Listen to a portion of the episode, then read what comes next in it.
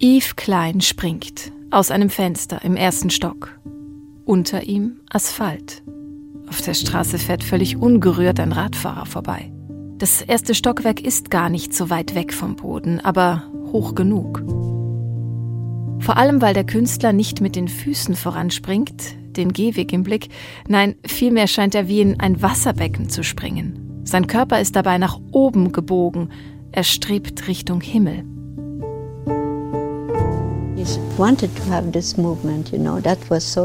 Er wollte diese Bewegung nach oben zeigen. Das war ihm ganz wichtig.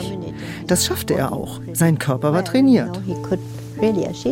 So erzählt es Rotraud Üker, die Schwester des Künstlers Günther Üker. Sie war mit Yves Klein verheiratet. Yves wollte sich mit seinem Sprung von 1960 über die Schwerkraft hinwegsetzen, sagt sie, und diesen Akt auf einem Foto bannen. It's a kind of elevation of spirituality, you know. Das Bild drückt eine Art spirituelle Erhebung aus. Ein Abheben, ein Entgegenwirken gegen die Schwerkraft.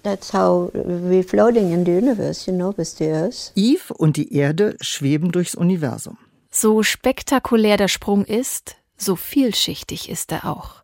Man kann ihn als Sprung in den Kosmos deuten, sagt Kunstkritiker Robert Fleck. Das ist ja genau die Zeit, wo die Weltraumfahrt beginnt. Als Künstler zu agieren und als Künstler zu vollziehen, dass der Mensch sozusagen in den Weltraum springt, das ist, glaube ich, eigentlich die, die Botschaft von dieser Fotografie.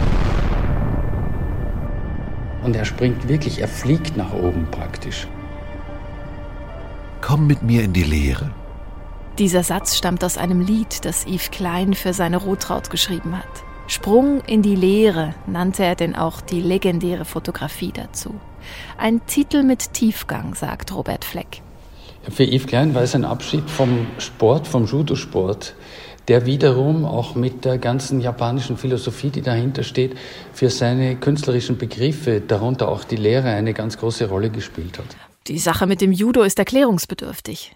Es war nämlich so. Yves Klein wollte nicht Künstler werden, seine beiden Eltern waren erfolgreiche Künstler und er war wirklich spezialisiert im Judo und er wollte bei den Olympischen Spielen antreten und der französische Judo-Verband hat seinen japanischen Gürtel nicht anerkannt. Und daraufhin hat er den Leistungssport sozusagen hingeworfen und ist Künstler geworden, hat aber weiterhin immer von einer Judo-Schule gelebt, die er betrieben hat. Sein Arzt hatte Yves Klein verboten, den Sport weiterhin aktiv auszuüben. Grund war sein schlechter Gesundheitszustand. Als Klein nämlich ab 1957 in Gelsenkirchen die berühmten riesigen Reliefs schuf, mit Naturschwämmen und dem kleintypischen satten Blau, benutzte er ein neuartiges Bindemittel.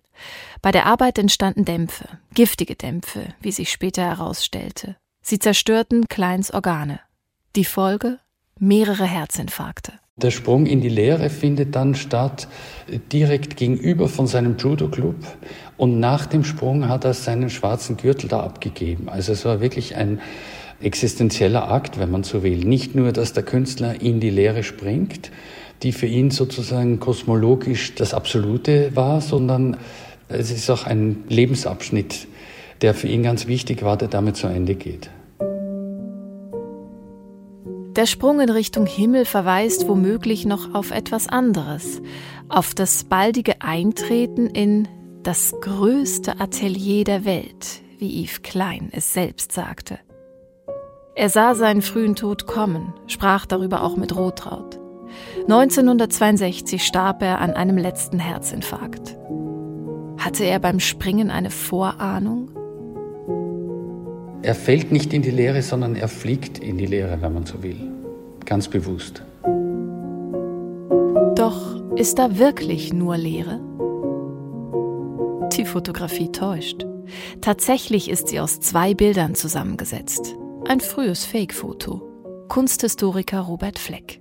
Zum einen wurde die Straßenszene aufgenommen, wo dieser Radfahrer im Hintergrund ist, und zum anderen wurde der Sprung aufgenommen. Das wurde zusammenmontiert. Und beim Original, bei den Originalaufnahmen sieht man, dass ja unten auf dem Bürgersteig stehen Künstlerkollegen mit einem Sprungtuch und fangen ihn auf. Unter ihnen Rotraut.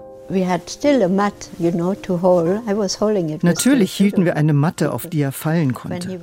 Ich hielt sie zusammen mit mehreren Judokas.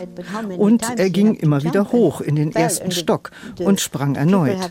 Wir mussten die Matte richtig gut festhalten, weil der Aufprall dieses Sprungs war natürlich gewaltig.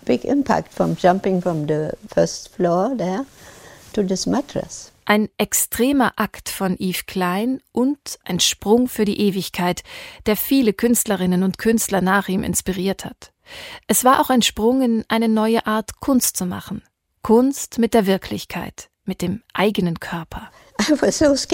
Ich hatte wirklich Angst. Er hat sich ja auch an der Schulter verletzt. Aber er wollte dieses perfekte Bild.